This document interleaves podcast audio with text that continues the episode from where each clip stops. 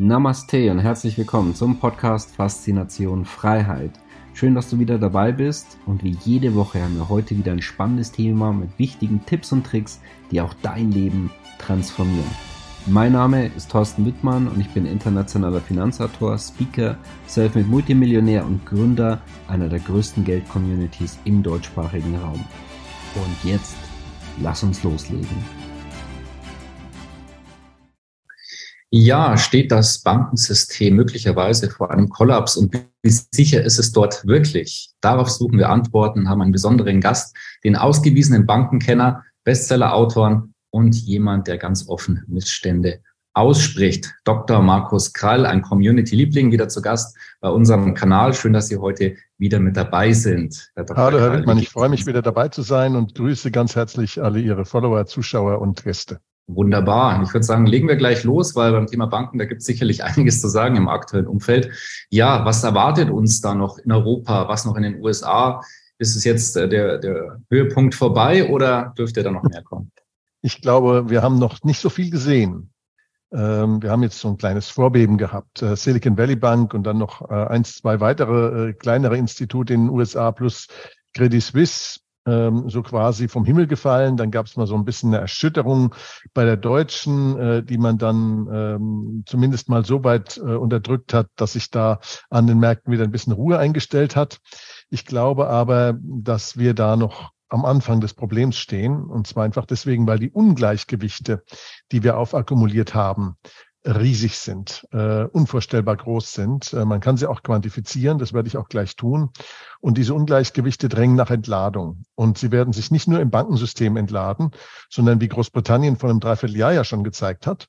Da ist ja im Prinzip die Hochzinspolitik schon damals zu Ende gegangen. Äh, Liz Truss hat ihren Job verloren, äh, nicht weil sie dran schuld gewesen wäre. Sie stand nur zufällig blöd in der Gegend rum, als die Kiste hochging. Ja, ähm, diese, diese Sache, die äh, wird jetzt dazu führen, dass diese, ich sag mal, durch die Zinsänderung, durch die Zinspolitik der letzten zwölf Monate, dem Abschied von dieser marktfremden Nullzinspolitik, ähm, kommt es jetzt dazu, dass die ganzen Ungleichgewichte an die Oberfläche drängen. Und deswegen werden wir da noch sehr viel mehr sehen. Mhm. Das heißt, rechnen Sie, dass es äh, zu einem Dominoeffekt kommen könnte? Das heißt, dass wirklich auch größere Banken und auch so ein Bankensystem dann kippen könnte, dass wir schon so weit sein könnte? Also ich gehe nicht davon aus, dass das Bankensystem kippt, sondern wie immer gehe ich davon aus, dass es gerettet werden muss und gerettet werden wird. Ähm, meine, meine Prognose ist ja noch nie gewesen, dass das Bankensystem kippt, sondern dass es so in Schwierigkeiten kommt, dass es mit großen Mengen gedrucktem Geld gerettet wird. Und das haben wir jetzt ja auch schon anderthalb Mal gesehen, nämlich einmal vor 15 Jahren und ein halbes Mal vor ein paar Wochen. Ähm, die ganz große Rettung, die steht uns aber noch bevor. Und zwar aus zwei Hauptgründen. Ähm, der, der eine Grund liegt in dem Wertverlust, dem Markt-to-Market-Wertverlust der Anleihen. Ähm, wir haben ja etwa 235 Billionen äh, Dollar Schulden auf der Welt. Äh, wir haben aber nur 95 Billionen Dollar Bruttosozialprodukt auf der Welt pro Jahr. Das heißt also, wir haben fast das zweieinhalbfache, die zweieinhalbfache Verschuldung des Weltbruttosozialprodukts mittlerweile, ein, ein Ergebnis der, des Fiat-Geldes, der Papierwährung. Und äh, davon sind zwei Drittel, also roundabout irgendwo zwischen 135, 160, je nach Abgrenzung, in Anleihen, äh, in zum Teil sehr langlaufenden Anleihen. Und jetzt sind die Zinsen gestiegen und das Prinzip, das ist ja den meisten bekannt. Ich erläutere es trotzdem noch mal in aller Kürze. Wenn Sie eine Anleihe haben, die, ich sag mal, ein Prozent Zins erwirtschaftet, und Sie haben eine, äh, sagen wir mal, 100 Euro dafür ausgegeben und ist für zehn Jahre gebunden und dann kriegen Sie ein Euro Zins im Jahr, zehn Jahre lang macht zehn Euro Zinsen. Nach zehn Jahren kriegen Sie dann Ihre 100 Euro zurück. Äh, wenn jetzt die Zinsen auf fünf Prozent steigen, dann kriegen Sie jedes Jahr fünf Euro statt ein also das Fünffache, kriegen dann also in Summe in den zehn Jahren, auf die zehn Jahre verteilt 50 Euro und dann kriegen Sie 100 Euro zurück. Das heißt, die Differenz der Zinszahlungen beträgt 40 Euro. Und wenn Sie in einem gestiegenen Zinsumfeld dann die 1% verzinsliche Anleihe verkaufen wollen, dann verlieren Sie einfach abgezinste 40 Euro. Das heißt nicht ganz 40 Euro, weil der Zahlungsstrom, der auch in die Zukunft reicht, muss noch abgezinst werden. Aber so je nachdem, welchen Zinssatz Sie da nehmen, zwischen 30 und 35 Euro verlieren Sie dann. Das ist der Markt-to-Market oder Markt-to-Model-Wertverlust der Anleihe. Und die Zinssteigerungen, die wir jetzt gesehen haben in den letzten 18 Monaten durch die Inflation, Da reicht ja schon, wenn der Nominalzins hochgeht, der ist der relevante dafür, nicht der reale Zins. Das führt schon dazu, dass wir jetzt etwa 18 bis 20 Billionen an Wertverlust haben in diesem Fixed Income Market. Also 18.000 bis 20.000 Milliarden Euro sind da schon weg. Und dieses Geld, ähm, diese Verluste sind in irgendwelchen Bilanzen. Also außer der SVB habe ich jetzt noch niemanden gesehen, der die Hand gehoben hätte und gesagt hätte, bei mir ist es in der Bilanz. Wir haben aber die Verluste. Die 18 bis 20 Billionen sind irgendwo verloren gegangen. Ähm, und erfahrungsgemäß zu einem Gutteil in den Banken. Warum in den Banken? Weil erstens Banken einen Teil ihrer Liquidität sehr oft in Staatsanleihen und auch langlaufenden Staatsanleihen halten. Und zweitens, äh, weil Banken mit dem Derivategeschäft oft auch Rückversicherer sind für das Kredit, äh, Entschuldigung, für das äh, Zinsänderungsrisiko andere Kapitalsammelstellen, wie zum Beispiel Rückversicherungen, Erstversicherungen, Lebensversicherungen, Pensionsfonds und so weiter. Das heißt, ähm, da dürfen wir uns darauf einstellen, dass das irgendwo hochkommt. Bis jetzt ist es nicht bilanziert. Und zweitens haben wir 20 Jahre Nullzinspolitik gehabt, Null- und Negativzinspolitik. Und die haben zu einer massiven Zombifizierung der Wirtschaft geführt, über die wir hier an dieser Stelle ja schon mal gesprochen haben. Zu wenige Pleiten, weil man sie mit der Subvention des marktfremd niedrigen Zinses am Leben erhalten hat. Und etwa 20 bis 25 Prozent aller Unternehmen hätten die letzten 20 Jahre Pleite gemacht. Jedes Jahr so etwa ein Prozent mehr, als wir gesehen haben, wenn es diese Politik nicht gegeben hätte. Das wird jetzt nachzuholen sein. Also hohe Zinsen kann das System nicht vertragen. Erstens über die äh, Zinsänderungsrisiken der Anleihen, zweitens über die Pleiten bei den Zombies. Wenn Sie das zusammenzählen, kommen Sie auf ein Vielfaches des Eigenkapitals der Banken, mit dem die da risikotechnisch jetzt in der Kreide stehen. Also wird es auch weiterhin so sein, dass wir große Störungen im System sehen. Da wird die CS nur ein Vorgeschmack gewesen sein. Und wir werden weiterhin Rettungen sehen. Und diese Rettungen werden sehr, sehr viel teurer werden, sehr viel mehr Geld kosten als die letzten. Mhm. Ja, die Krisen scheinen sich ja da aufzuschaukeln. Aber jetzt mal zu den Notenbanken, die, die sehen das ja auch, die verstehen das ja grundsätzlich. Und dann könnten die auch wieder sagen, gut, dann senken wir halt wieder die Zinsen und verbessern wieder die Situation. Ja. Was, was sehen Sie da? das ist genau das, was sie tun werden. Also entweder werden sie die Zinsen senken und retten oder sie werden die Zinsen oben halten und noch mehr retten. Das sind die beiden Wahlmöglichkeiten, vor denen sie stehen.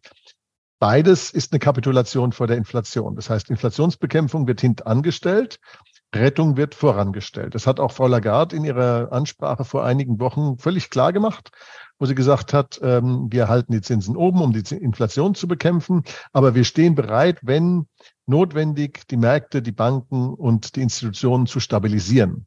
Und wir beobachten das sehr genau. So ähnlich hat sie es formuliert. Und das heißt, ähm, man wird am Ende, wenn man die Wahl vor die Wahl gestellt ist, im Zweifel retten. Die Menge an Geld, die dann allerdings neu und frisch gedruckt und aufgelegt und elektronisch geschaffen werden muss, ist sehr, sehr groß. Und mit dieser riesigen zusätzlichen Geldmenge wird die Inflation auf neue Höhen katapultiert werden. Und zwar schon ein bisschen mehr als die zehn Prozent, die wir jetzt zuletzt gesehen haben. Mhm. Ja, kommen wir doch mal zum Thema Bankensicherheit in der Praxis. Und äh, es gibt ja auch viele Bürger, die sagen, ja, okay, selbst wenn jetzt meine Bank, falls da was passieren sollte, es gibt ja immer noch den Bankeneinlagensicherungsfonds. Was halten Sie denn von diesem? Ja, was und was nicht? Also die, die Frage ist doch, wofür ist denn der Einlagensicherungsfonds gebaut? Der Einlagensicherungsfonds ist gebaut dafür, dass wenn ein Institut pleite geht, aus einem gemeinsamen Anspartopf und dann gegebenenfalls, wenn der aufgebraucht ist, durch die Solidarität der anderen Banken, der gerettet wird, beziehungsweise die Einleger gerettet werden, um das Vertrauen in das Gesamtsystem zu erhalten. Eine Art Versicherung auf Gegenseitigkeit dieser Fonds ist nicht dafür konstruiert, es auszuhalten, wenn das gesamte System ins Rutschen kommt. Dafür ist er weder groß genug noch von der Konstruktion her geeignet. Das heißt also, Sie brauchen ja jemanden, der es bezahlt und wenn in, in dieses System ist darauf ausgelegt, dass die meisten oder praktisch alle noch stehen bleiben, die es dann bezahlen können. Wenn eine größere Zahl von Banken äh, gleichzeitig hier ins Rutschen kommt, ist eine solche Konstruktion komplett überfordert. Hm. Ja, jetzt werden sicherlich einige Zuseher ähm, auch denken, hm, naja, das klingt alles nicht so erbaulich. Also das heißt, worauf sollten wir jetzt achten bei der Bankenauswahl? Was ist jetzt im aktuellen Umfeld wichtig, damit wir möglichst viel Geldsicherheit haben? Also Sie brauchen ähm, äh, keine Angst davor zu haben, dass sie ihr Geld nicht zurückbekommen, wenn sie es auf der Bank liegen haben. Äh, das, äh, glaube ich, die Angst kann ich ihnen komplett nehmen. Denn wenn die Banken gerettet werden, dann bedeutet es auch, dass die Sparer gerettet werden. Die Enteignung, die sie dann vor sich haben, findet nicht dadurch statt, dass sie ihr Geld nicht mehr abheben können, sondern sie findet dadurch statt, dass die Inflation die Kaufkraft dieses Vermögens auffrisst. Die Kernfrage, die sich also die Menschen stellen sollten, ist nicht so sehr, wie viel Geld sollte ich auf der Bank liegen haben oder nicht, auch wenn man da durchaus ich sag mal, unter dem Szenario, das nicht gerettet wird, das hat ja keine Wahrscheinlichkeit von null, aber ich halte es eben für unwahrscheinlich, ähm, dass, dass man also nicht zu viel auf der Bank haben sollte, sondern die Kernfrage ist, wo lege ich denn mein Geld an? Wo bin ich denn krisenfest für dieses Szenario? Und was schlagen Sie da vor in der Praxis? Und die, äh, die Antwort ist äh, relativ klar. Äh, ich halte immer noch an meinem schönen kleinen äh, Fünf-Säulen-Portfolio fest nämlich Edelmetalle, etwa 20 Prozent. Äh, mittlerweile vielleicht ein bisschen mehr, weil umso näher die Krise rückt, umso schöner sehen die Edelmetalle aus. Also das ist, äh, das ist so ein Phänomen. Äh, die Edelmetalle glänzen umso hübscher, je, je schlimmer es da draußen wird. Also 20 plus x Prozent, sage ich mal, je nach Geschmackslage.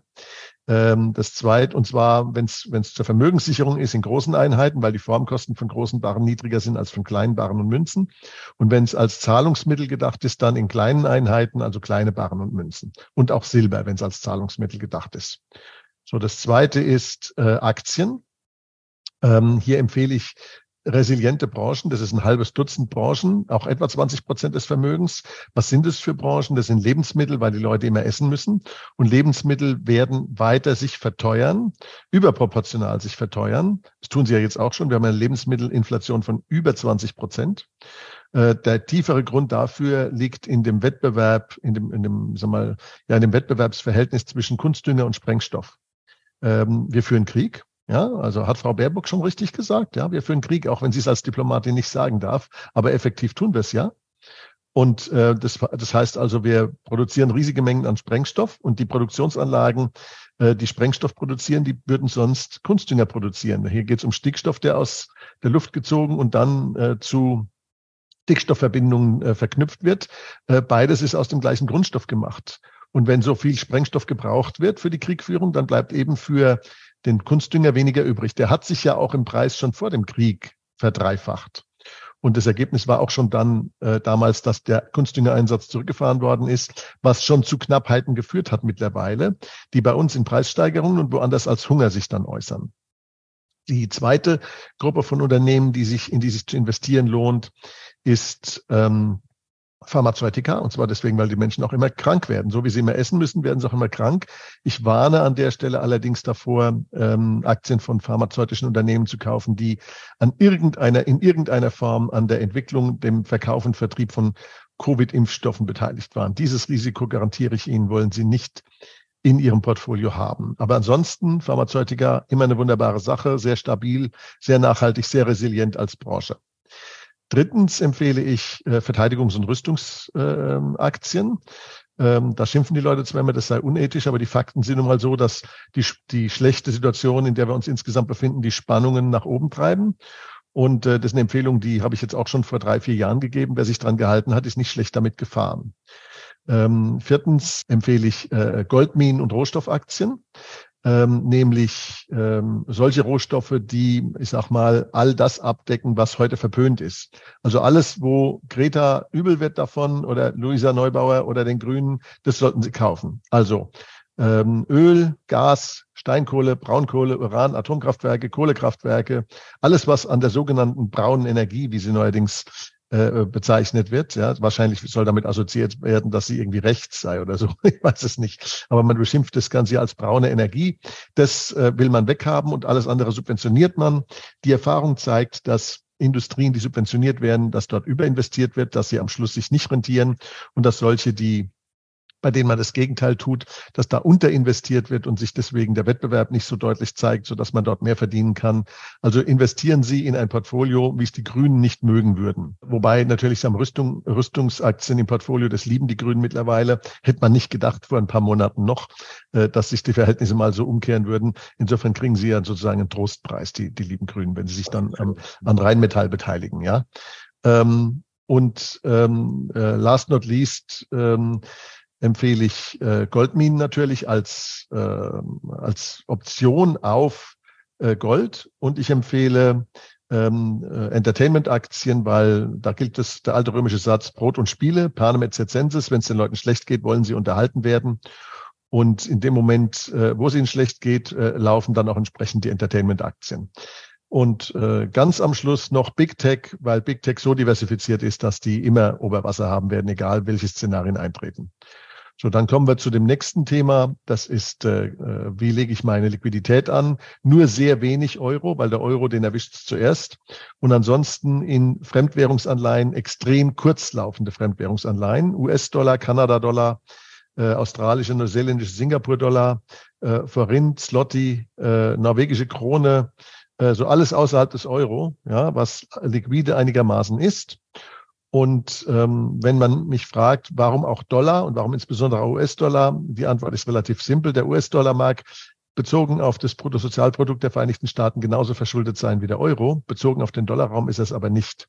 Und da gilt der einfache Satz, wenn Sie mit Ihrem Kumpel durch den russischen Wald gehen und der böse russische Braunbär kommt und will Sie fressen, dann rennen Sie. Und Sie müssen nicht rennen, schneller rennen als der Braunbär, Sie müssen nur schneller rennen als Ihr Kumpel und der Kumpel des Dollar ist der Euro. Also rennen Sie weg, äh, der, der Dollar wird den Euro zurücklassen, der wird gefressen und in der Zwischenzeit haben Sie dort Ihr Pulver trocken gehalten und können dann entscheiden, was Sie damit machen. Wunderbar. Vielleicht noch als Ergänzung, es passt auch zum Thema Währungen, zumindest indirekt. Und zwar, wie gut hat Ihnen denn Bitcoin gefallen die letzten Wochen? Bei den Problematiken äh, Thema Banken und Credit Suisse ist Bitcoin ja deutlich angestiegen und als das Bankensystem auf Messerschneide stand. Wie bewerten Sie das? Also Bitcoin ist, solange das Internet funktioniert und Strom da ist, die offensichtliche Fluchtwährung der Wahl für viele. Und äh, Sie wissen ja, dass ich beim Thema Bitcoin ein bisschen schizophren bin. Ja, also ich habe eine große Sympathie mit Bitcoin, also mit Krypto insgesamt, aber mit, mit Bitcoin insbesondere, weil ich die Hoffnung habe, dass hier ein Konkurrent, ein weiterer Konkurrent neben dem Gold für das staatliche Zentralbankensystem erwächst, der den Zentralbanken das Leben schwerer machen wird in der Zukunft. Und meine Überzeugung ist ja, dass alles, was den Zentralbanken das Leben schwerer macht, gut ist, weil es sie in ihrer Handlungsfreiheit uns durch Inflation und Gelddrucken zu berauben einschränkt. Und ähm, insofern habe ich da eine Sympathie dafür. Aber es wird interessant sein zu beobachten, ob die Bitcoin oder andere Kryptowährungen wirklich die Feuerprobe der jetzt vor uns liegenden Krise bestehen. Da bin ich noch skeptisch eben weil man Strom und Internet braucht, um sie ausgeben zu können. Und wenn ich das nicht habe, dann habe ich lieber eine Goldmünze in der Hosentasche als einen Computerstick. Hm, verstehe. Ja, vielleicht noch abschließend die Frage uns. Wir, haben ja über den US-Dollar auch schon ein bisschen was gehört. Ähm, jetzt gibt es ja auch immer mehr hm, ja, Gespräche zwischen äh, China beispielsweise, Saudi-Arabien, äh, Brasilien, also vor allem auch die, die BRICS-Länder, die machen immer mehr untereinander und ähm, scheinen da auch dem Dollar ja, vielleicht nicht mehr überall zu trauen. Wir haben ja gesehen, was mit, was mit Ländern passieren kann, die irgendwo in Ungnade fallen und Dollarreserven beispielsweise. Also wie sehen ja. Sie da so den mittel- und langfristigen Trend? Also was, was braut sich hier zusammen? Was bedeutet das für den Westen und was bedeutet das für die anderen Länder? Also mittelfristig bedeutet es aus meiner Sicht ganz klar die Ablösung des US-Dollar als Weltleitwährung durch Alternativen, entweder durch mehrere oder eine Alternative. Ähm, das könnte das Gold sein, das könnte aber auch ein Währungskorb sein, den die BRICS-Staaten auflegen. Das könnte eine rohstoffgedeckte Währung sein.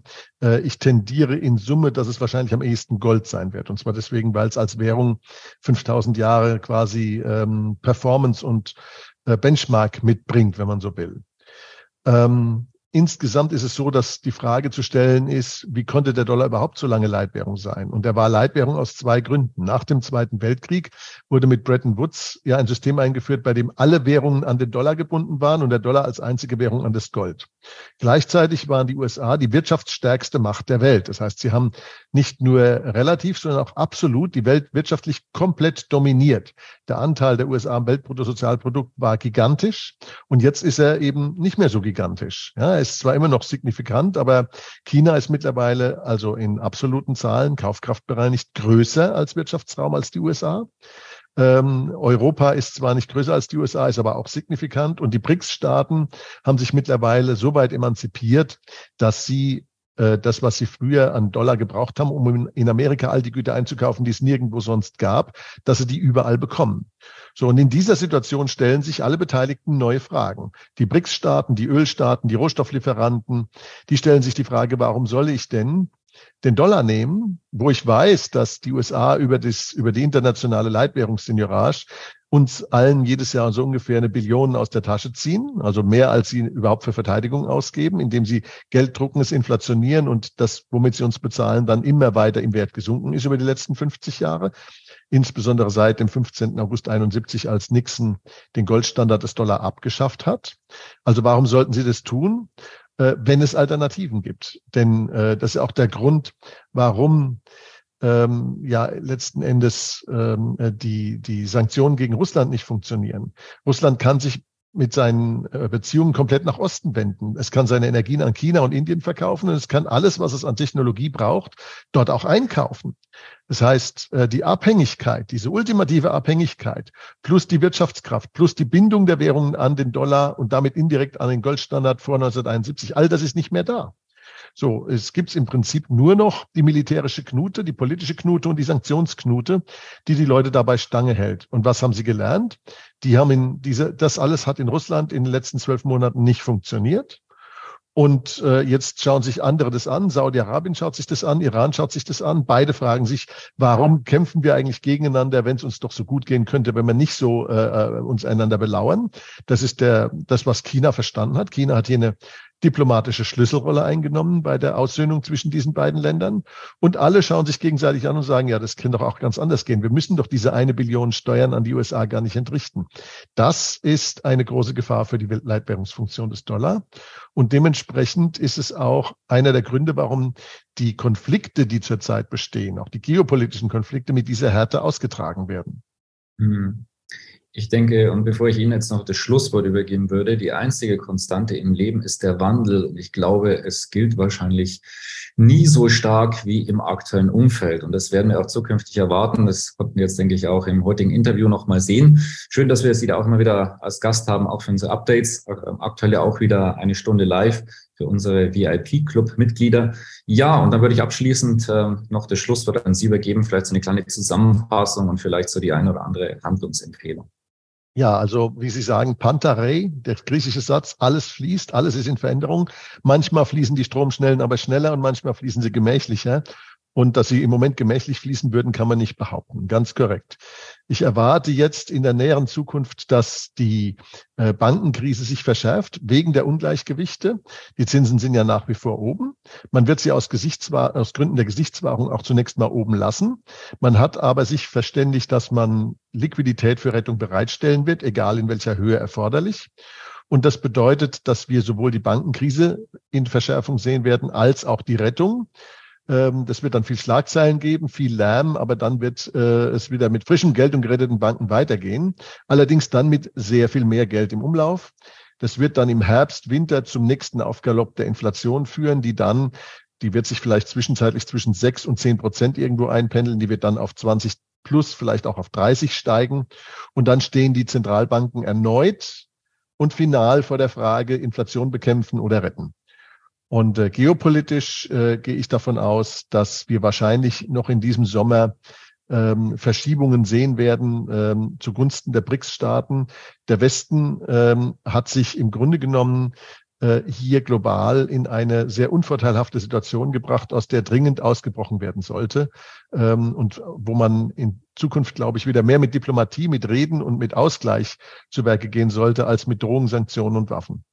Lieber Herr Dr. Karl, danke für dieses Interview und freue mich an Sie wieder an anderer Stelle und mal schauen, wie, wie es weitergehen wird insgesamt. Hat mich sehr gefreut. Ich danke Ihnen auch und grüße Ihre Zuschauer und Follower. Schön, dass du wieder dabei warst. Wenn dir der Podcast gefällt, erzähle gerne dein Umfeld davon, sodass auch dieses von den Inhalten profitieren kann. Und falls du es nicht schon gemacht hast, abonniere den Kanal, damit du künftig keine Folge verpasst und vor allen anderen informiert bist. Gerne kannst du uns auch einen Kommentar und eine positive Bewertung bei Apple Podcast dalassen. Bis zum nächsten Mal, dein Thorsten Wittmann.